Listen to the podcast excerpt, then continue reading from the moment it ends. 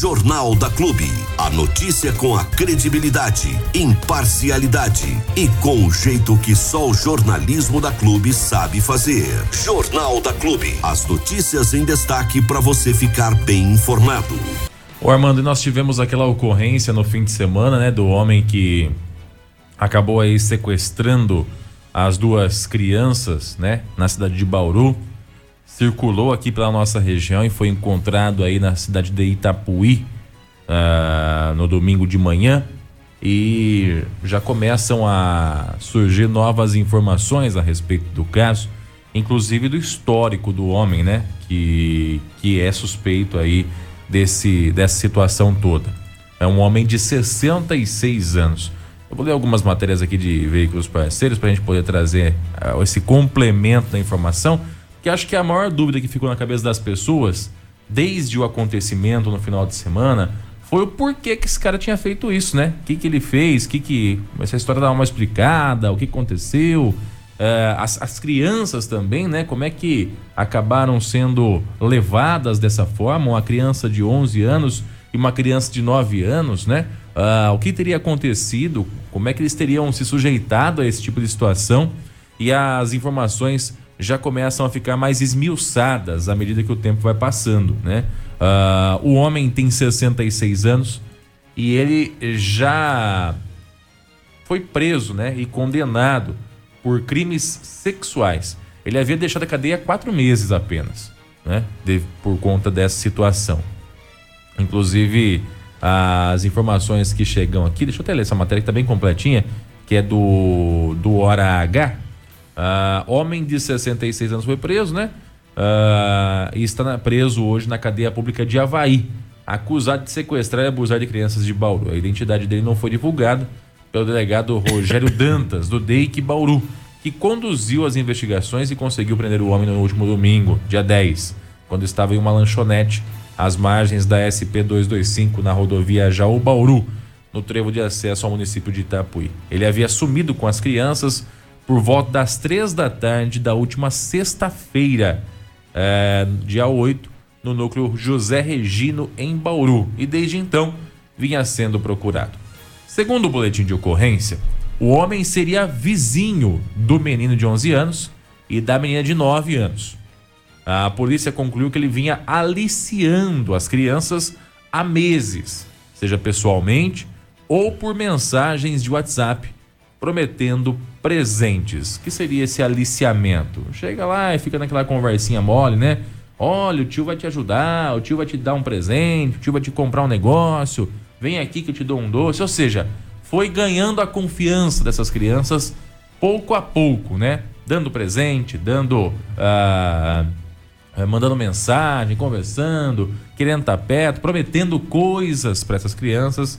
Isso aí foi configurado o aliciamento de acordo com o delegado. Na sexta-feira, ele aproximou-se dos irmãos com o argumento de que compraria uma, chuta, uma chuteira para o menino. Chegou no garoto, que, que é o mais velho, né, de 11 anos, falou que ia comprar uma chuteira para ele. Em seguida, as crianças entraram no carro dele, uma Volkswagen Brasília, e desapareceram. O homem teria aproveitado o momento em que a avó das crianças, que é quem tem a guarda das crianças, né, saiu de casa para aliciá-las enquanto brincavam na calçada. Então olha só como é que foi a situação. As crianças estavam brincando na calçada, uma de 11 e uma de 9. A avó que tinha guarda das crianças saiu de casa para fazer algum serviço, alguma coisa, e aí foi que o homem acabou dando a tacada final e botou as crianças dentro do carro. O trabalho conjunto das Polícias Civil e Militar localizou o carro quebrado à beira da estrada que liga Boracéia a Bariri. Dali, eles teriam andado até o rio Tietê, que é do lado, né, praticamente. Onde o homem pediu que as crianças tirassem as roupas e todos entraram na água. Segundo o delegado, os irmãos relataram ter sido apalpados pelo homem. E aí já configura o crime de estupro também. Depois disso, dormiram no local e dia seguinte seguiram até Pouso Alegre de Baixo, que é o distrito de Jaú, né? E de noite dormiram debaixo do viaduto de acesso a Itapuí, já retornando. Na manhã do domingo, o homem e as crianças foram vistos em lanchonete na beira da rodovia quando uma pessoa avisou a polícia. O homem foi enquadrado por sequestro, estupro de vulnerável e aliciamento das crianças. A mãe, que esteve na polícia na própria sexta para comunicar o sumiço dos filhos, acabou presa porque era procurada da justiça por tráfico de drogas. Família boa. A avó também compareceu à polícia para registrar a falta dos netos, mas as crianças, depois de submetidas ao exame de corpo de delito, foram encaminhadas a um abrigo indicado pelo Conselho Tutelar de Bauru. A situação não é boa também na família, né? O idoso de 66 anos já havia sido condenado a 20 anos de prisão em quatro processos de crimes sexuais e havia deixado a cadeia há apenas quatro meses. A informação é do delegado Rogério Dantas, titular da terceira delegacia de homicídios da divisão especializada em investigações criminais, a DEIC, que comanda as investigações. Ele explica que o idoso estava em liberdade condicional após cumprir 13 dos 20 anos de sua pena. A polícia fez as buscas, né? Encontrou o, as crianças e nesse momento elas estão uh, junto aí da, desse abrigo na cidade de Bauru. O suspeito passou por audiência de custódia e a justiça seguiu a recomendação do MP para converter o flagrante em prisão preventiva. Ele agora deve ser transferido para o CDP, o Centro, Centro de Detenção Provisória. Uh, segundo o delegado, a qualificação do crime de aliciamento por meios eletrônicos foi justificada porque o suspeito já vinha mantendo contato com as crianças havia cerca de quatro meses por aplicativos de mensagens com promessas de presentes. Então ficava mandando mensagem de WhatsApp para as crianças aí. E na mais recente, como disse, né, e repito, ele disse que compraria um par de chuteiras para o menino, para atrair ele, né? Menino de 11 anos. Ai, Jesus amado, não? No fim das contas, a, a situação é essa. As crianças é quem pagam a maior parte dessa história toda, né? Que parece que não tem fim. E o idoso aí tá preso e que continue preso por conta disso, né? Você vê, já tinha sido preso e condenado por crimes sexuais, estava solto há quatro meses e voltou lá a fazer o tal do crime sexual novamente, né? Eu já dei minha opinião aqui várias vezes, eu acho até ridículo ficar falando nisso. O país, quando o assunto é punição, é uma piada de mau gosto, a legislação brasileira é ridícula, é um lixo. É, e a punição no Brasil também é ridícula, é, é lixo. O abusador, aquele que é pedófilo, aquele que é estuprador, achar que ele vai sair da cadeia bonzinho, lindo, um santo, convertido por Deus, é a mesma coisa que acreditar que o Papai Noel realmente vai descer no final do ano com um trenó com a rena com o nariz vermelho, né? Não vai acontecer. Então, estuprador no Brasil, pedófilo, é assim, a condenação tem que ser ad eternum, entendeu? Prisão perpétua, tem. É, ridículo achar que o cara que tem aquele desejo sexual em cima de crianças vai sair da cadeia um padre ou um pastor ou um defensor dos direitos da juventude. É ser muito ignorante mesmo. Mas é, é um país que. Por isso que tá do jeito que tá, da forma que tá, e vai pro buraco que vai, né? Não tem. É, é padrão, né? Eu sempre, eu sempre serei contra a pena de morte, até porque minha religião não permite. Mas a castração, eu sou a favor. Não mata ninguém, não. Corta fora e boa. É, e também a gente aproveita uma ocorrência como essa para deixar o alerta aos pais, né? E também responsáveis por crianças, adolescentes. Por mais que o menino tenha 11 anos aí, você possa pensar, poxa, o menino já maiorzinho, né? Consegue ter uma noção. Hoje as crianças são evoluídas, né? É o que dizem as pessoas. Não deixa de ser crianças. Criança é criança, gente. Criança não é, é, é já, já, já não tem a, a, a liberdade, a autorização de fazer as coisas, porque não tem a noção do que está fazendo. E aí está comprovado, né? Se bem que pela situação que a gente observou aí, a família também não era aquela estrutura ímpar, aquela estrutura invejável, né? A mãe que foi denunciar o sumiço das crianças ficou presa porque era procurada por tráfico de drogas. A avó, que, que quem tinha a guarda das crianças, também foi fazer a denúncia na, na delegacia e no fim das contas as crianças ficaram mesmo foi com o conselho tutelar. Né? Então, quer dizer, a estrutura familiar já não estava daquele jeito. Por isso que eu sempre falo aqui, o núcleo familiar é aquilo que vai determinar o que vai ser o seu filho lá na frente. Né? Como vocês se comportam, como tudo acontece na sua casa, é que vai determinar. Seja família, sejam pais e mães presentes na, filha, na, na vida dos seus filhos, porque a vida cobra um preço alto lá na frente, caso isso não aconteça. Eu torço para que essas crianças tenham um futuro melhor, para que essas crianças tenham uma, uma vida diferente de agora para frente, embora seja difícil com essas marcas que vão sendo criadas é, na vida deles, né? principalmente na questão psicológica, ao longo do tempo. Por isso, faça o seu melhor agora, olhe seus filhos, cuide deles, porque nunca se sabe quando vai aparecer um bandido aí pela frente, né? Jornal da Clube. Não tem igual. Nós temos uma entrevista aqui, mano. Não sei se a gente já podia colocar já ou daqui a pouco.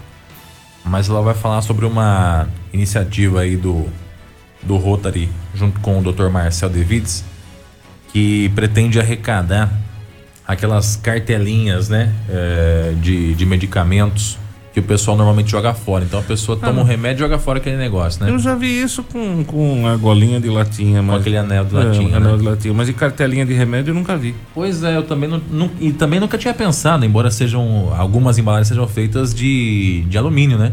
Se você pegar aí, dependendo do medicamento que você, que você utiliza, a embalagem é de alumínio. Algumas são de plástico, mas outras são de alumínio. Mas o fundo é sempre alumínio. Então, e por conta disso que o valor é tão baixo, né, do, do quilo desse negócio aí.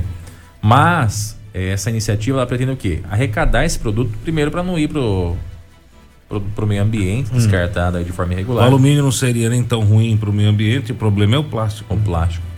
E segundo, para que uh, algumas pessoas possam ter um auxílio com isso. Só para você ter uma ideia, uma iniciativa semelhante a essa foi feita pelo Rotary de é, daqui da região, se não me engano, acho que foi Borborema, alguma coisa assim.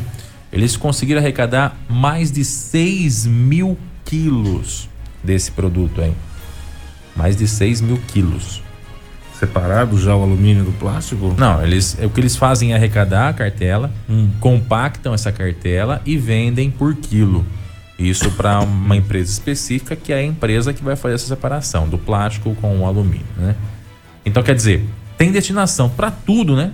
Quase tudo hoje que se produz no, no mundo dá para você reciclar, né?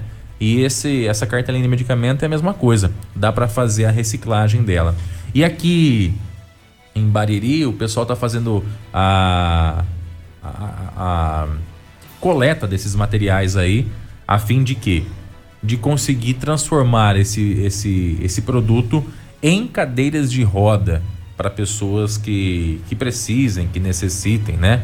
Então é um negócio que é barato, né? É um é produto que o quilo é barato, mas se juntar uma cidade toda colaborando aí, com certeza a chance de conseguir um sucesso grande é, é, é bem maior do que uma iniciativa aqui isolada de outra e iniciativas isoladas, né? Então a ideia desse bate-papo que a gente vai fazer daqui a pouco com o Dr. Marcel é realmente difundir isso aí e fazer com que as pessoas possam colaborar com essa ideia, com essa iniciativa que é muito bacana e que com certeza vai ajudar pessoas aqui da nossa cidade e região. E as coisas estão cada vez mais complicadas para o prefeito Ivan Cassaro. É verdade. Em Jaú, a Promotoria de Justiça do Patrimônio Público Social e Social de Jaú está é, tá pedindo esclarecimentos ao prefeito com relação a supostas irregularidades na contratação de serviço de arbitragem de modalidades esportivas em campeonatos municipais. Pois é, mano. Até no esporte, Diego Santos. Até no esporte, Diego Santos. Faltou algum lugar onde não exista indícios de irregularidades em Jaú? na pintura de sarjeta. Essa daí tá tranquila por enquanto. Certeza? Eu acho que sim, né? Não teve nada sei, instaurado não. até agora. Mas no esporte é justamente isso, Armando. A, foi aberto um inquérito civil, né? Por parte do MP lá de, é, daqui, de Jaú. Foi, foi aberto esse inquérito civil para que pudesse apurar essa irregularidade. De acordo com o que foi denunciado ao MP, hum. a irregularidade estaria no atestado de capacidade técnica da equipe de arbitragem que foi contratada. Esse atestado seria ideologicamente falso, ou seja, teria sido falsificado esse atestado para que pudesse participar. Só para as pessoas mais leigas aí, assim como eu também tenho hum. aprendido hum. um pouco sobre isso, que agora eu tô começando a entender sobre licitação, meu querido. Ô, oh, meu querido. então, só para as pessoas. Não vai ser temperado, né? Não, não, aí já não garanto. Tem nada a ver com a licitação, essa questão do tempero aí, né? Não? Não.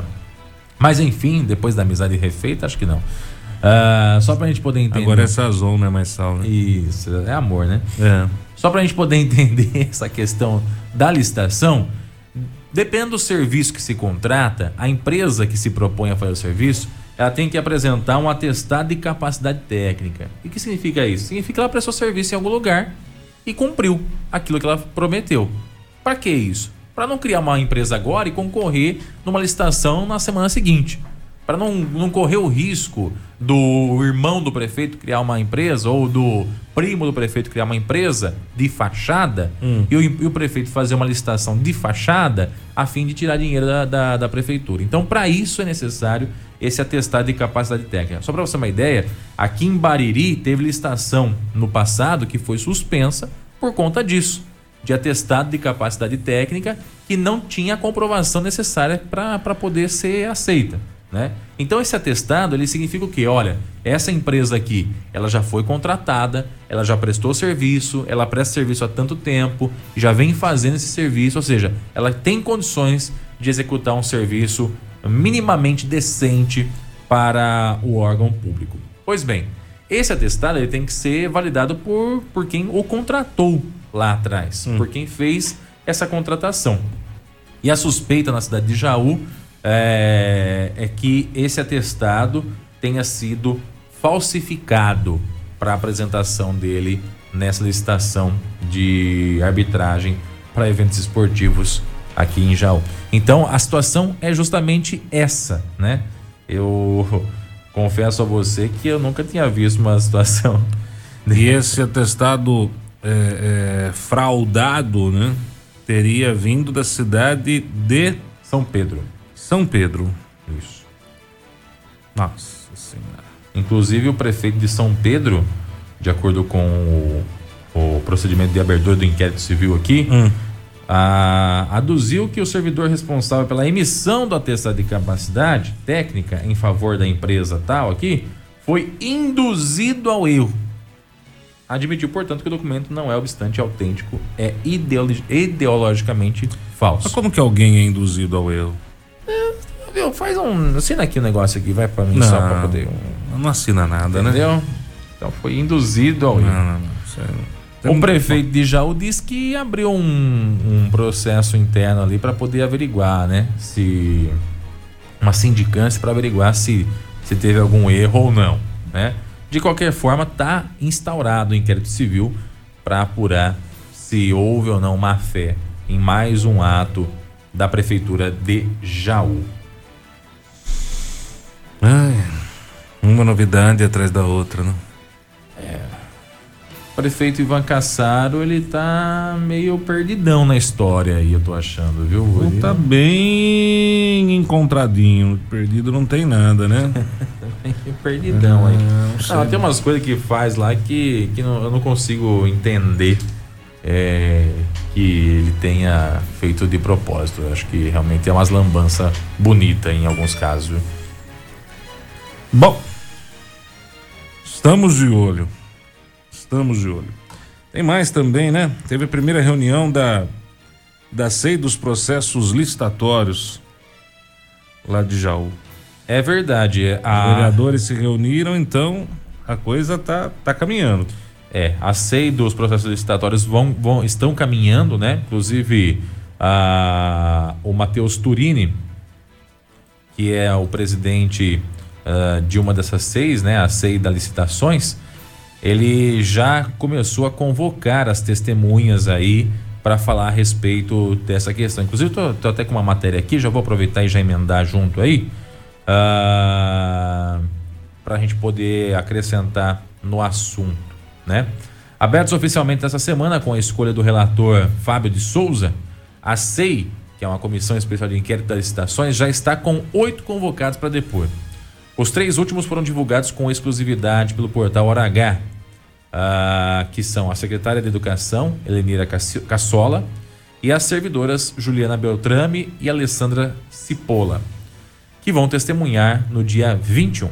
Antes, porém, há cinco outros convocados para depor na próxima quinta, uh, dia 14, quinta-feira dessa semana, que são o secretário de Finanças, Felipe Padilha, o, assistente, o da assistência social, ex-assessor de gabinete, o Marco Cipolla, o chefe de gabinete, Rodrigo Campanhã, e os servidores efetivos, Orlando Serra, controlador interno da prefeitura, e também Daniel Barros, pregoeiro e gerente do departamento de licitações. As investigações da SEI em Jaú vão começar pela compra superfaturada de 150 computadores para educação em novembro do ano passado que já motivou a operação Delete da Polícia Federal na Prefeitura de Jaú. Abre aspas para o presidente da SEI, vereador Matheus Turini. Vamos ter muito trabalho, por isso decidimos andar com os requerimentos de informações e as oitivas em ritmo acelerado, justificou o Matheus Turini, que acumulou também a Secretaria dos Trabalhos. A primeira medida tomada por ele foi requerer toda a documentação referente às estações feitas na Prefeitura no período em que as investigações serão concentradas de 3 de agosto de 2017 a 4 de julho de 2022. Esse aí também é um problema danado, viu, Armando? Essa, essa questão da, da licitação aí. Só para você ter uma ideia, uh, foi, foi feita aí uma compra de 150 computadores e de acordo com as informações aí que, que chegam, né, que é o que está sendo apurado pela SEI dessas licitações, esses computadores teriam sido adquiridos por um preço superfaturado, hum. né? E também de forma direcionada, né? Com detalhamento muito, é, muito minucioso de alguns itens que compunham esse computador, né? Que foi, que foi adquirido pela Secretaria de Educação da, da Prefeitura. E é claro, isso ficou muito comprovado aí, ficou bem claro que essa compra de computadores ela foi uma manobra, um artifício da Prefeitura Municipal de, de, de Jaú no final do ano passado, a fim de cumprir o mínimo é, gasto com a educação. Para que as pessoas saibam também, cada área da, da, da municipalidade ela tem um mínimo, é, um percentual mínimo do orçamento que tem que ser investido. Educação, se não me falha a memória, é 25%. Tá? Então, a cada 100 milhões de reais de orçamento, 25 milhões tem que ser investidos em educação, tá? Então seria mais ou menos essa proporção. É obrigatório isso, é por lei. Ah, mas eu gastei menos esse ano, então vou Não, você tem que gastar os 25 milhões, tá? E aí, esses 25 milhões podem ser gastos numa reforma de escola, hum. numa ampliação de escola, num bônus para os funcionários, na compra de materiais, na compra de uniformes, na compra de apostilas, de cadernos, etc. Sim. Tem que ser gasto na área da educação. E aí a prefeitura não deu conta de usar esse dinheiro todo, né? E aí acabou fazendo essa aquisição na, no, no, fech... no apagar das luzes a fim de cumprir esse mínimo legal. Algo que também configuraria aí uh, um equívoco e um, e um erro bastante grande por parte da administração de Jaú. Ou seja, é o que eu disse, uma lambança atrás da outra vem acontecendo na cidade de Jaú, né? Principalmente quando o assunto é licitação ou ausência dela, né? A gente conversou sobre isso na semana passada e essa semana também, né? A questão do catagalhos que foi feito sem licitação. Então, quando faz licitação, faz caca. E quando não faz, também está fazendo caca. A prefeitura de Jaú. É melhor erra na saída pra, né? e erra na entrada. Melhor pedir para sair, né?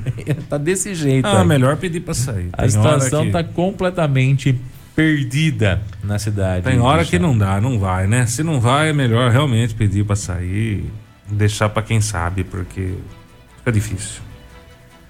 Completamente absurda a situação política em Jaú. E como a gente sempre fala, quem está pagando o pato é a população jauense, principalmente a mais carente, né? Sim. A população jauense e uma parte dos, fun dos funcionários também, né? Que tem também um negócio rodando aí de, de benefícios a funcionários da educação que não foi dado em momento adequado. Foi dado posterior à data limite. Então, tem muita coisa acontecendo aí. Lambanças. É só pisada na jaca por parte do senhor Ivan Cassaro, prefeito da cidade de Jau. Feio, feio, feio. Clube FM. Liderança absoluta. 100,7. Vamos lá então, Armando. Eu conversei com o Dr. Marcel Devites. Ele é dentista aqui em nosso município, também membro do Rotary.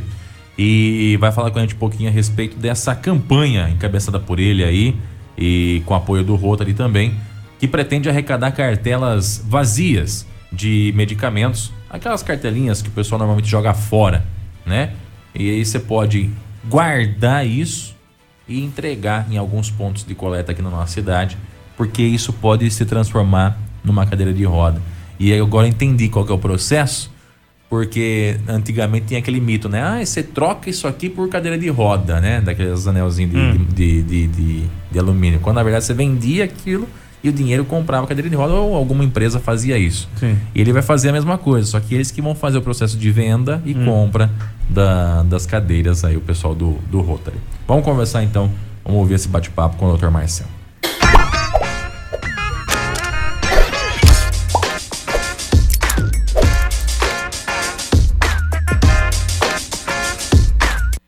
Dia a você que sintoniza o Facebook da Clube FM, seja muito bem-vindo. Também a você que nos ouve através do 100,7. Tamo junto, vem com a gente. A gente vai bater um papo hoje com o Dr. Marcel Devides. A ideia hoje é fazer a divulgação de uma ação bem bacana que o Dr. Marcel idealizou e está fazendo em parceria com o pessoal do Rotary também, que vai poder contar com a sua ajuda, com a sua participação. E a gente veio aqui para explicar como é que funciona essa ação e de que forma você pode ajudar a tornar isso realidade e a potencializar, deixar isso ainda melhor e mais rápido para ajudar pessoas. O doutor está aqui do meu lado. Tudo bem, doutor? Bom dia. Tudo bem, Diego. Obrigado. Parede Rádio Clube, obrigado pela, pela oportunidade. Sejam bem-vindos. Doutor, primeiro eu queria parabenizar o senhor pelo consultório aqui, muito bonito. A gente estava conhecendo antes de, de, começar a live aqui. Um espaço amplo, moderno e com certeza os seus clientes devem estar agradecendo aí por esse espaço novo, né? Com certeza. A gente agradece, fruto do nosso trabalho, mais de 20 anos, né? Sorrindo com os nossos clientes, nossos pacientes. Então, a gente tem muito a agradecer. Doutor, falar um pouquinho dessa ação. É uma ação que pretende a, a arrecadar aí esses blisters, é, essas cartelinhas de, de, de, medicamentos, é isso? Então, Diego, é bem simples. É, basta guardar o invólucro, né? Aquilo que guarda o remédio, a embalagem que guarda o remédio. Essas embalagens valem dinheiro, porque nós trocamos com as cadeiras de roda. Ah, que legal. Então, você Diego, as pessoas que, estão que estão acompanhando essa live, por favor, não joguem fora. Há vários pontos de arrecadação aqui na cidade. Depois eu posso citar claro. quais são. É, cada quilo equivale a um real.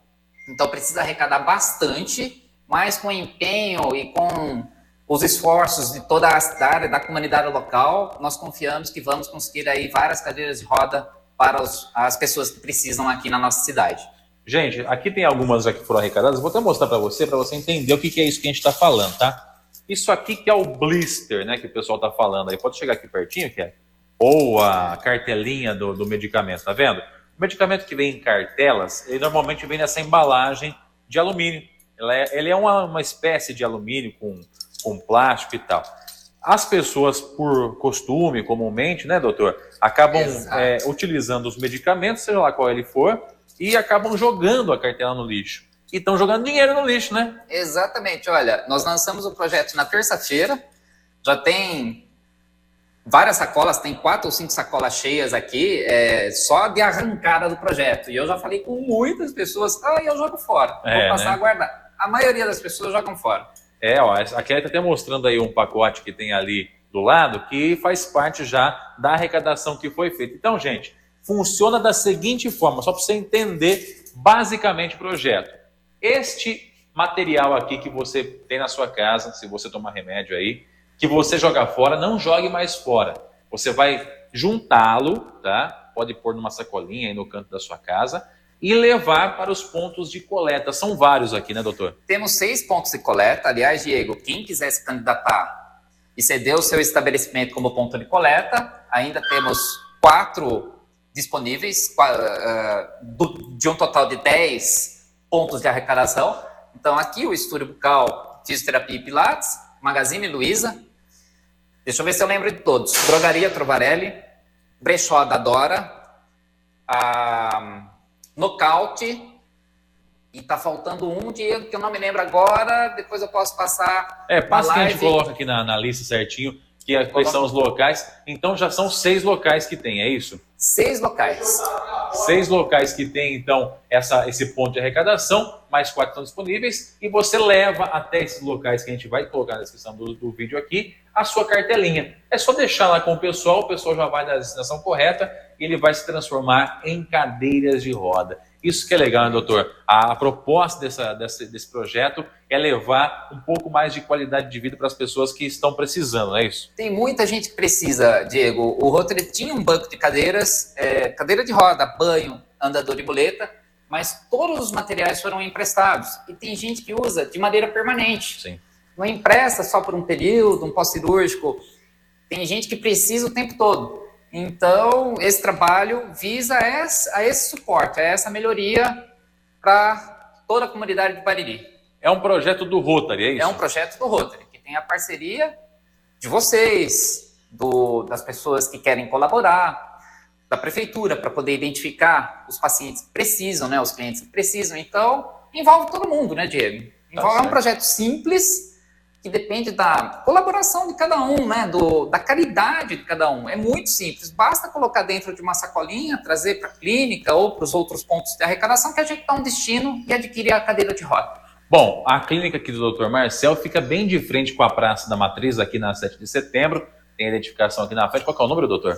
1140, 7 Mil... de setembro, 1140. 1140. Próximo da esquina aqui com a Claudio Honor. É fácil de localizar, tem a frente bonita aqui, você vai encontrar. É só trazer para cá ou para os demais pontos que a gente vai colocar aí na descrição da live, que com certeza você vai estar tá ajudando. Então, a sua cartelinha que vai para o lixo pode se transformar aí numa cadeira de roda para alguém que está precisando. E com certeza vai fazer a diferença na vida dessa pessoa. Por isso que a gente está aqui ajudando a divulgar essa campanha e você que puder colaborar, doando aí as suas cartelinhas, faça a doação. Tem gente que faz o uso contínuo de medicamentos, né, doutor? Acho Exatamente. que é essas pessoas que, que são as mais visadas, vamos dizer assim, né? O meu pai, por exemplo, eu já levei para casa, para cá, né? Já trouxe três cartelinhas dos medicamentos que ele usa. Aliás, Diego, eu falei para vocês antes da live, é, tem um valor sentimental esse projeto, porque a única pessoa que eu via fazendo isso, que guardava os blisters, era minha mãe. Sim. Então, uh, eu levei para frente essa ideia, né, eu aprendi com ela, e quem sabe agora eu estendo essa ideia para todos os companheiros, para todas as pessoas que quiserem colaborar. E então, tenho certeza que sua mãe está muito feliz com essa sua iniciativa aí também, viu? É uma iniciativa simples, né, mas espero que sim, Diego. Deus te ouça. Com certeza. É. Então é isso, gente. Você que está nos acompanhando aí, que puder colaborar, que puder ajudar, é a cartelinha do seu medicamento. Você, você separa ela e, ah, mas é só uma. Ou eu pego duas por mês. Faz a diferença, gente. Duas, três, uma. Se você pegou esporadicamente ou se você faz o uso contínuo, a sua, junto com as demais aí, com certeza vão ajudar a essa iniciativa ganhar ainda mais força, né, doutor? Se quiser ligar, eu passo a buscar. Olha, eu tenho algumas aqui. Não, pode me mandar uma mensagem, a gente passa a buscar. Tá legal. Sem problema algum, Diego. A pessoa faz uma coleta no bairro ali também, pode ser também, né? Também. Maravilha, gente. Então é isso. Ajude a colaborar, aliás, colabore com essa, com essa iniciativa e ajude a, compra, a comprar novas cadeiras de roda e ajudar as pessoas que mais precisam, tá certo? Um abraço e parabéns também à equipe do Rotary. Obrigado pela participação, doutor Marcel, aqui com a gente. Parabéns pela iniciativa. Eu que agradeço, Diego. Agradeço a Bariri Rádio Clube. E sucesso para vocês também. Valeu, manda um abraço pro seu pai também, doutor Jair. Certeza, professor obrigado. Jair lá. tá contente. tá feliz com o Parmeiro, professor Jair. A gente vai com encerrando certeza. por aqui. Você que comprou pelo Facebook, nosso muito obrigado. Então, colabore. Separa aí a sua cartelinha no, no cantinho, põe numa sacolinha, tá? Não tem um local específico para armazenamento, põe na sacolinha, deixa guardadinho aí e quando você estiver vindo aqui para o centro, é só deixar aqui que o pessoal vai estar arrecadando e com certeza vai ter uma excelente destinação, tá bom? A você que comprou pelo Facebook, nosso muito obrigado. Dentro de instantes, essa live vai estar disponível na íntegra na Leo Tempo. Um forte abraço e até a próxima. Valeu, gente.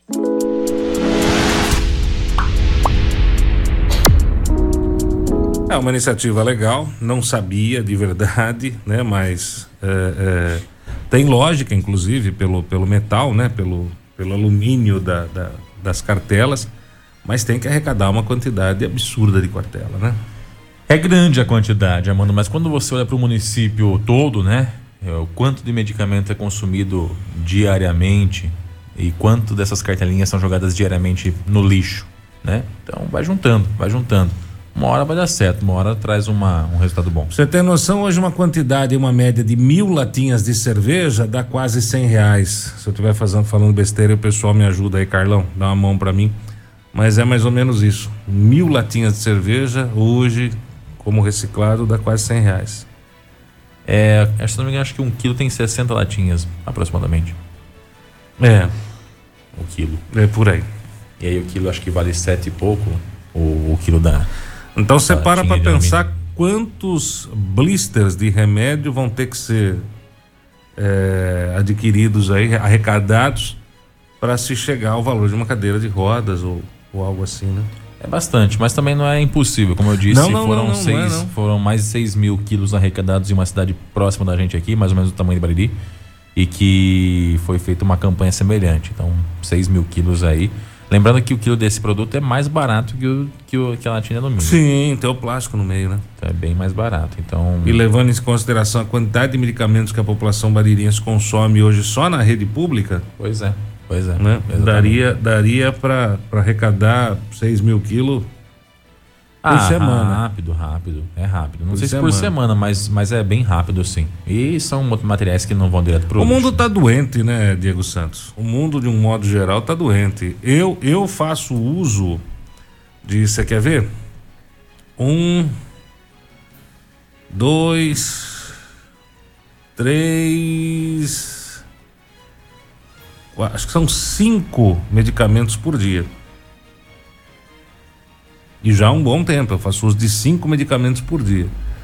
É, então são, é, tirando um que vem num, num, num vidrinho, né? Num, numa embalagem plástica, os outros quatro são, são blisters desse, né? Então são, são na média dois por, por caixinha, né? Duas cartelinhas. Então são dois, dois, quatro, seis, oito. São, eu, seria oito cartelas que eu, que eu jogo fora por mês. Só eu, oito cartelas. Então. Eu jogo fora por mês. Agora não joga mais. Põe não, um saquinho não, é. já destina pra galera aí. Então você imagina o resto da cidade, né? Quanto seria arrecadado, não só em Bariri, como na, na, na região. Na realidade, na realidade, tirando a latinha de cerveja de refrigerante que hoje ninguém mais joga fora, né? Todo mundo guarda para para vender para reciclagem, é um negócio até interessante, né? Até eu guardo as minhas para Você não acha uma latinha na rua, Não, cara. não acha. Latinha você não acha na rua mais. Latinha, latinha. sempre. Se tem alguém jogando na sequência, tem alguém catando. Tem alguém catando. Latinha você não acha mais. É até, inter, até interessante isso, porque não tem mais. Não é o, o pobre, o catador. Não, é o classe média, é o é o cara que viu, vai pegar, vai parar e vai pegar e boa. Porque dá um troco, dá um troco razoável, né? Se você arrecadar uma quantidade boa de latinhas, aí dá um troco é, é, interessante. Mas a hora que a gente entender, a hora que nós conseguimos entender que praticamente tudo pode ser reciclado, né? Nós teremos aí com certeza um planeta melhor. Eu sinto falta aqui em Bariri, não foi comentado de se fazer uma cooperativa de, de, de, reciclagem aqui na cidade, não foi dito que teria alguma coisa do gênero. Na verdade, isso aí é um sonho antigo, né, Armando, que Bariri tem de, da existência de uma cooperativa de reciclagem, né? É um sonho antigo. Ah, em algum momento no passado, acho que já tentou se fazer, não deu muito certo, porque não tinha engajamento a administração que propôs a, a iniciativa. É difícil você unir vários catadores que tem hoje na cidade no mesmo objetivo, Mas a gente continua sonhando, né? Se você olhar para municípios da região aí, como Lençóis Paulista, por exemplo, tem aí cooperativas que funcionam e funcionam super bem. Funcionam de verdade. Eu já tive a oportunidade de visitar uma cooperativa em Lençóis Paulista e é bonito de ver como é que ela funciona. Ou seja, as pessoas que trabalham lá têm o seu salário fixo mensal, são registradas, Férias, têm férias, fundo garantia. têm fundo de garantia e fazem uma função específica dentro da reciclagem. Não precisa que todos estejam coletando nas ruas, né? Pelo contrário, como a, a, a cooperativa já existe há algum tempo, ela já possui mecanismos de coleta quase automatizados desses, desses produtos que levam até lá e esses funcionários praticamente ficam internos ali, fazendo a separação na, nas dezenas de esteiras que possuem ali para poder é, reciclar esses lixos. Ou seja, é, é algo que tem que começar pequenininho, mas que dá para chegar no grandão lá na frente, né? Mas tem que dar o primeiro passo, tem que dar um pontapé inicial. E eu confesso a você que gostaria de ver também uma iniciativa ou, ou algum, alguma destinação que desse fim ou solução para garrafas de vidro. Hoje é muito comum, né? As empresas estão caminhando para esse lado agora, aquelas garrafas long neck, que não tem o que se fazer. É comum demais aos fins de semana a gente circular pelas ruas da cidade, principalmente próximo a bares e restaurantes, e ver aquela quantidade absurda de long necks de Heineken, Budweiser, etc. O vidro é barato. Ali na, na, na sarjeta para ir pro lixo. Ah, o vidro é barato, a matéria-prima do vidro Pro tá em tudo comum. quanto é canto. Lembrando que o vidro também dá para ser reciclado, mas a gente não vê iniciativas porque o valor é baixo, porque ah, o acúmulo desse tipo de material é complicado, ele acaba sendo um, um material volumoso e tal. Mas eu gostaria de ver sim, iniciativas que dessem fim ou que dessem uma destinação correta a esse tipo de material, haja vista que a produção deles é muito alta. É muito alta. Volto a dizer, se a gente circular pelas ruas de qualquer cidade da região, logo numa segunda-feira de manhã, a gente vai se assustar com a quantidade de garrafa de vidro que a gente vai ver em lixeiras, em especial nas beiras de sarjeta. Porque na lixeira quem joga é o cara que é dono do estabelecimento. Mas também tem aquela pessoa que junta no luauzinho com, com os amigos e deixa as garrafas para trás, né? O Zé Ruela deixa a garrafa para trás ali na beira da sarjeta, de qualquer jeito, no meio do mato, que pode quebrar e machucar o pé de uma criança, no idoso, enfim, ah, cortar o pneu de uma pessoa que está trabalhando, que passou por ali. Mas essa destinação eu gostaria de ver. Quem sabe um dia no futuro esse material seja mais valorizado e a gente consiga ver pessoas dando destino para isso. Porque o que tem de garrafa é assustador. Na realidade, falta atitude e falta coragem né, dos administradores com relação a, a leis um pouco mais é, severas. Se eu não me engano, se eu não me engano, a cidade de São Paulo é, proibiu de uma vez por todas o uso de canudo plástico. Se eu não me O engano. Estado. É proibido no estado de São Paulo. Mas aqui em Bariri, canudo plástico tem num monte de lugar. Não é. É um material é, que é biodegradável. Falar um é negócio. um falso plástico. Não é, né? É. Não é. Não é. Eu garanto pra você que não é. Tanto é que se você pegar o, em, em redes de fast food, por exemplo, Hum. como o McDonald's, um exemplo, só para dar um exemplo, Hum. os canudos não são mais plásticos, nem no milkshake. É, É. horrível aquele canudo de É. papelão lá. Mas Você vai tomar o milkshake naquele can- canudinho de papelão lá, ele se desfaz na metade do milkshake. Mas é. Tá tomando muito devagar o milkshake, hein? Hã? Tá tomando muito devagar o milkshake. Você consegue tomar rápido com aquele canudo lá? Eu consigo. Ou o morango enrosca lá embaixo não sobe mais nada? Aí você tem que pegar, tira o canudo, suga do lado Ah, oposto só, pra só pedir, só pedir sem o morango, né? Ah, mas aí não tem graça, pô. Só Pede um sem o morango. Pede o morango à parte, né? Morango a mais. Só me dá a polpa que eu vou jogando Isso. aqui. Mas é fácil se- se vier com uma colher do que com canudo, vamos ser sinceros. Olha, mas eu garanto por você que tem lugar em Bariri que ainda tem canudo e ainda entrega canudo plástico. É proibido. No estado de São Paulo hoje é proibida a utilização de, de canudos plásticos e eu acho que tramita até alguma coisa no Congresso Nacional, se já não foi aprovado, ah, de, de forma nacional dessa proibição de canudos plásticos, tá? Quer ver? Por se eu- conta da destinação dele, não tem uma destinação correta. Se eu acho aqui, se eu consigo achar aqui. e a Elaine fala que engole até pedaço do canudo. É bem isso, viu? Tem até papelão, vocês comem hambúrguer desses que vendem em caixa. Vocês estão achando que tem o quê naquela carne? Sério, Ah, mas ah, uma coisa é você comer um, negócio, um papelão com gosto de hambúrguer, outra coisa é você engolir um papelão no meio do milkshake, né, filho? Papelão é papelão, velho. Aí tá com gosto de milkshake. Não, não, não, não, não, não, não, não, não. É, muito mimimi, rapaz. Ô, louco, vai. Pode ser Papelão é também, viu, papelão. Elaine? Já levar um canudinho lá de casa, aqueles canudos mais rígidos que vem naqueles copos de brindes, né? Leva aquele canudo mais rígido. Inclusive é, é plástico só. título Mas esse não é curiosidade. descartável, né? Esse fica naquele. É naqueles porque você não conhece a minha filha. Depois da, da segunda, do segundo uso, ela já mordeu tudo, já é descartável. Ah, é? É. Mas não entra no nariz de tartaruga isso aí, né? Não sei, viu? Nunca experimentei. Testa lá. É. Na Nina. Isso, vou Vê se testar. vai caber. Vou testar na Nina. Testa lá, ver se vai caber. Mas o que falta é um pouco de política mais ambiental aí, né? As próprias marmitas ainda são vendidas naquele é, recipiente de isopor, né? Aquilo vai pro, pro, pro meio ambiente mesmo, sem... Isso aí tinha que ter alguma alternativa Entendeu? também. É, é, esse isopor, a sacolinha plástica hoje tem aquele material que é biodegradável que o pessoal fala aí que eu não sei se é verdade ou não, mas enfim, eles dizem que, que decompõe de uma forma mais fácil, que é o biodegradável. Mas a marmita de isopor não acaba nunca. Não acaba nunca. A garrafa de vidro não acaba nunca. Ó, é a matéria de hoje. Prefeitura de São Paulo publica a regulamentação que proíbe distribuição de canudos plásticos na cidade de São Paulo e multa chega a 8 mil reais. É hoje, matéria de hoje. Hoje. Então é isso. Matéria de hoje. Então não pode, filho. Não pode, não pode. Mas eu acho que há alguma coisa estadual, também nome estadual disso aí. Que prevê esse tipo de substituição. Acho que era gradativo isso aí. Era gradativo. Tanto é que o fast food aí adotou essa forma, né?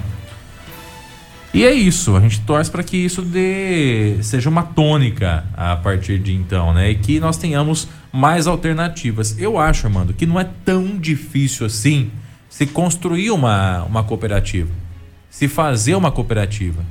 Ah, mas e que forma, Diego? Como é que você vai fazer para juntar? Hoje nós temos 30, no município tem 30, 40, 50 coletores de recicláveis. Ok, abre-se a possibilidade. Quer participar? Quer? Não quer? Tudo bem. Uma hora você vai querer. Porque a estrutura é diferente. Meu, gente, é o salário, é o décimo terceiro, são férias, tem fundo de garantia, tem toda a segurança de estar contratado, né?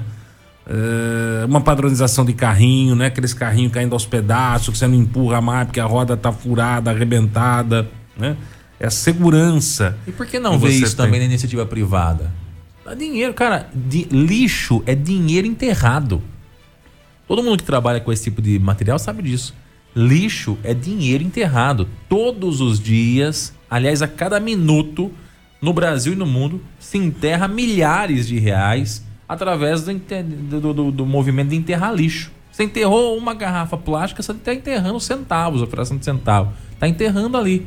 Então imagina quanto que não é enterrado hoje no Brasil e no mundo por conta justamente da não destinação correta desses materiais. Né? É, então é uma, é uma mina de ouro, é uma mina de ouro que precisa ser explorada da forma correta. De repente, na iniciativa privada, né? Às vezes a gente espera muito do poder público, a prefeitura, a dependência é complicada, e a gente sabe que a prefeitura tem outros, outras prioridades, né? outras situações aí para administrar. De repente, na iniciativa privada poderia surgir uma, uma, uma, uma fomentação nesse sentido aí para formar uma, uma, uma cooperativa e, a- e agregar junto com essas pessoas aí. Sei lá, sei lá, talvez esteja numa utopia muito grande, mas acho que é possível sim. E aí essas pessoas que trabalham com reciclagem teriam uma estabilidade maior. Porque hoje o cara que trabalha com reciclagem é assim. Se você pôs a latinha na sua, na sua, na sua lixeira, ele tem uma latinha a mais. Só que nem sempre tem uma latinha na sua, na sua lixeira. E aí é muito instável. Não sei quando é que vai ter, quando é que não vai ter. Eu não tenho uma média de ganho por mês. Como é que eu vou saber qual que vai ser o consumo das pessoas? Quanto eu vou ganhar? Qual vai ser a cotação da latinha, do plástico? Entendeu? E eu tenho que juntar uma quantidade muito grande. Acaba se tornando até um ponto de incômodo entre os vizinhos, porque você pega hoje, tem alguns pontos conhecidos da grande massa na cidade, né? E, e isso não acontece só em Bariri, acontece em todas as cidades da nossa região aí. Tem aqueles pontos em que o vizinho coleta é, é, material reciclável e aí a casa, o quintal, se transforma num grande depósito, porque não tem local adequado para depositar isso. Rato, escorpião. É barata, é rata, é escorpião, é todo tipo de, de animal peçonhento, né? Por mais que se limpe, que se mantenha, é, é o cheiro. é o cheiro, você entendeu? E o incômodo visual também, né? Você imagina, você mora numa, num bairro residencial, de repente seu vizinho começa a coletar uma reciclável. Nada contra, mas aí acaba ficando um negócio incômodo, né? É incômodo. Tem, tem locais aqui em Bariri, por exemplo, que a, o material reciclável ocupa a calçada, ocupa a rua, né? É. Já teve problemas gigantes, existe problemas gigantes. Então, assim, dar destinação para isso, criar uma alternativa para isso, é dar qualidade de vida, inclusive, para essas pessoas que moram em meio a esse monte de lixo, a esse monte de material reciclável. O cara tem que se desviar de garrafa, de, de, de papelão para poder entrar no lugar. Eu falo com conhecimento de causa porque eu, no passado, morava do, no, no meu vizinho, juntava papelão e garrafa PET para fazer a venda. E era uma pilha muito grande de papelão para poder ele vender. E assim, todo dia ele coletava É que papelão, o preço, tá? o preço do papelão, o preço do papel hoje é tão pequeno que o pessoal que, que faz a, a, a, a coleta, né? Uh, esses dias estava lá mexendo no lixo de casa na hora que eu acabei chegando é, em casa tinha dois, dois jovens até, abriram o saco de lixo e começaram a. E em casa a gente separa, né? O, o lixo orgânico de tudo que pode ser reciclável. É, papelão, plástico, a gente. É, já é costume em casa, até porque a gente aprende isso na, no, no, no próprio escotismo, né? E eles, tavam, eles abriram o, o, reciclado, pode levar tudo, que é tudo reciclado. Não, não, não, tem papel, papelão. Papel, papel eles não levam. É, eles não é muito barato. É muito barato. Então, é, é, faz falta, faz falta uma cooperativa, tá? Faz falta campanha, eu não vejo campanhas assim da prefeitura, Sim. Né? De, de, coleta seletiva. Eu sei que a Másio Jacom faz. Uma vez por uh, semana. Uma vez por semana. Mas falta divulgação disso, falta orientação para a população com relação a isso, né?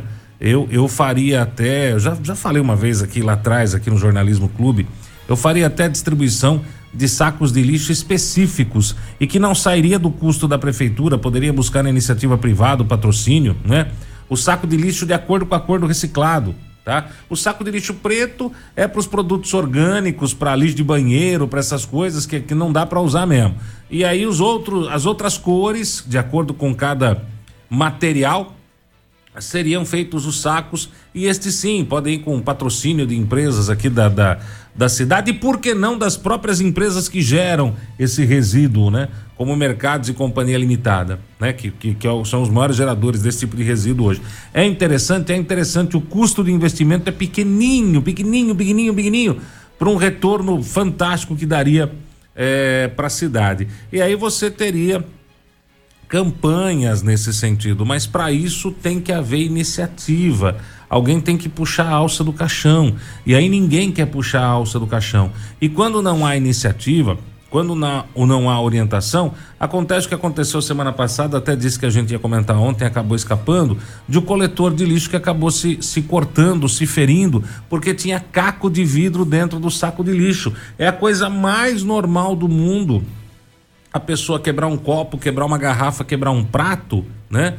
É, ou quebra o, o, o, o, cabo da faca e vai pro lixo de qualquer jeito. Gente, eu sei que é, é, é, é até é, ridículo fazer uma pergunta dessa, mas você já prestou atenção na coleta de lixo? Alguma vez na sua vida você já viu os coletores trabalhando? Eles não vão andando eles não chegam na sua lixeira e fazem uma análise do que está ali. Pera aí, deixa eu pegar pela pontinha, deixa eu ver. Aparentemente não. Pega aí algum detector. Vamos passar um scanner para ver se tem alguma coisa que possa me machucar aqui. Aí pega o scanner, passa. Não, não, aqui tá tudo tranquilo. Então pode pegar e pôr a mão. Não, eles chegam correndo e é praticamente abraça o saco de lixo para pegar e jogar no caminhão. O caminhão não para. Até porque tem horário para fazer coleta. Não dá para fazer coleta de lixo 24 horas por dia. E aí a gente acaba colocando as coisas que não deveriam de maneira irregular dentro de um saco de lixo e provoca um acidente. Com gente que está lá recolhendo o lixo que você produz. Ah, mas o pessoal ganha para isso. Tá, mas não é para qualquer um não, viu? Ser coletor de lixo não é para qualquer um, não. Eu duvido que metade das pessoas que estão me ouvindo encarariam um dia desse. Eu não tenho nem, nem condição física de fazer o que esses caras fazem.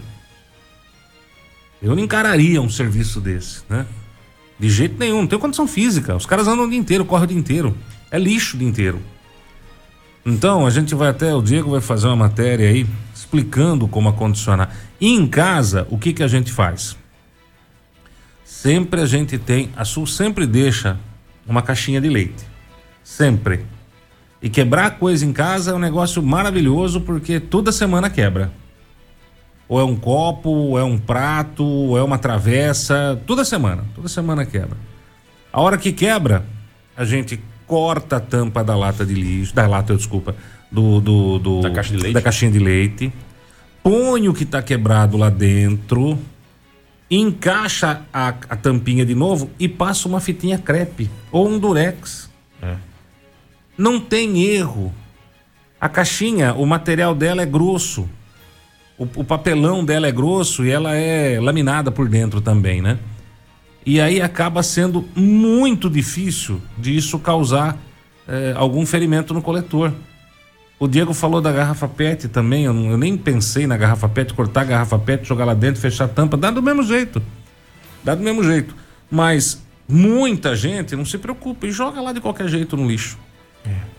E aí dá o que deu semana passada. Isso porque a gente ficou sabendo dessa, porque quase que semanalmente o pessoal acaba se machucando. É, eu falei com o Neto Giacom, que é proprietário da empresa Mário Giacom, inclusive com quem a gente vai bater um papo provavelmente essa semana para falar a respeito disso. Uh, e ele fala, cara, a gente colocou porque tá absurdo. A gente, é quase que diário algum coletor se machucar por conta de vidro acondicionado de forma irregular. Não só vidro, né? Como você disse, qualquer material que seja pérfuro cortante acaba sendo jogado de qualquer forma. E aí é assim, gente. Pro coletor, é, é, é uma incógnita, né? Para que, que foi usado? Se for uma seringa, por exemplo, ou se for uma faca, onde passou aquilo lá antes de passar na, na pele dele e cortar ele, né? Tem toda a questão do coquetel que tem que se tomar, porque não se sabe o que, que tem, se tem algum tipo de doença ali que possa ser é, passado para o coletor. Então, é, eu acho que é um pouquinho de consciência coletiva da nossa parte, né? Se tem alguém que recolhe, nada mais justo que a gente faça da forma mais adequada possível. Uma vez eu, eu, eu até achei engraçado, né? Uma vez eu coloquei o lixo para fora lá de, lá de casa e aí eu vi que de um dia pro outro não foi embora o lixo. Ué. Aí eu fui ver de novo no dia seguinte também não foi. Falei, mas que coisa, rapaz. E aí eu olhando por aquele saco de lixo lá em cima, falei, será que o pessoal não tá passando aqui? Mas eu olhava os vizinhos todos com, com o lixo recolhido. Aí eu vi que o saquinho lá da, da, da do meu lixo não tava amarrado a boca. Tava aberto. aí eu peguei e dei um nó. Falei assim, vou fazer um experimento. Dei um nozinho na boca. A hora que eu dei um nozinho, no dia seguinte não tava mais lá. Então, agora entendi. Eles só levam o que tá com a boca amarrada, com a boca selada. Não levam sacos que estejam abertos, a não ser que seja, por exemplo, um material reciclável, que eles conseguem pegar e jogar no caminhão, né? Sério, você não sabia? Não leva. Se tiver Bom, aberto, eu, eles não levam. Eu nunca deixei aberto. Né? Já, eu, eu, eu coloquei porque, na verdade, não, não dava para fechar. Eu não conseguia. Não dava porque tava muito cheio o saquinho, então eu não conseguia fechar. Então ele ficou meio que abertinho assim em cima. Mas não levaram. Só hora que eu consegui distribuir em outro saquinho, parte lá. Interessante. Dei o um nozinho, aí eles levaram embora. Então, quer dizer, são informações importantes para a população e também de segurança para o coletor, né? Tem que estar tá amarrado, tem que estar tá do jeito certo. Porque ele joga o um negócio aberto de qualquer jeito lá, voa lixo para todo lado, pode acertar o colega de trabalho também. Enfim, tem um monte de coisa que tem que ser averiguado nessa situação. É, a gente vai fazer matéria essa semana, mas faça a sua parte, viu? É um tempinho que você não está perdendo, você está ganhando, porque você está evitando que alguém se machuque, né? E às vezes um machucado desse, é, é, Diego, o próprio coletor às vezes dá uma raspadinha de nada, né? é, acaba não, não se preocupando e não tem a noção que está mexendo com lixo altamente contaminado, aquilo pode infeccionar e pode se transformar numa coisa ruim, né? Inclusive podendo levar a óbito, porque quando a infecção atinge a corrente sanguínea, nossa senhora, gente, é pauleira. Então faz o certo, porque fazer o certo não lhe custa nada, né? Eh, no máximo um pedacinho de fita crepe, que todo mundo tem em casa. Fita crepe, se você não tiver fita crepe, fita isolante, durex, entendeu? Se não tiver, você dá um jeito de amarrar com barbante a, a tampa e acabou. E vida que segue para todo mundo, inclusive para quem tá coletando o seu lixo. E não é justo, né? A pessoa tá lá e ainda se machuca com sujeira sua. Demais de, de sem noção. Beleza? Você ouviu no 100,7 Jornal da Clube. Fique bem informado também nas nossas redes sociais. Jornal da Clube. Não tem igual.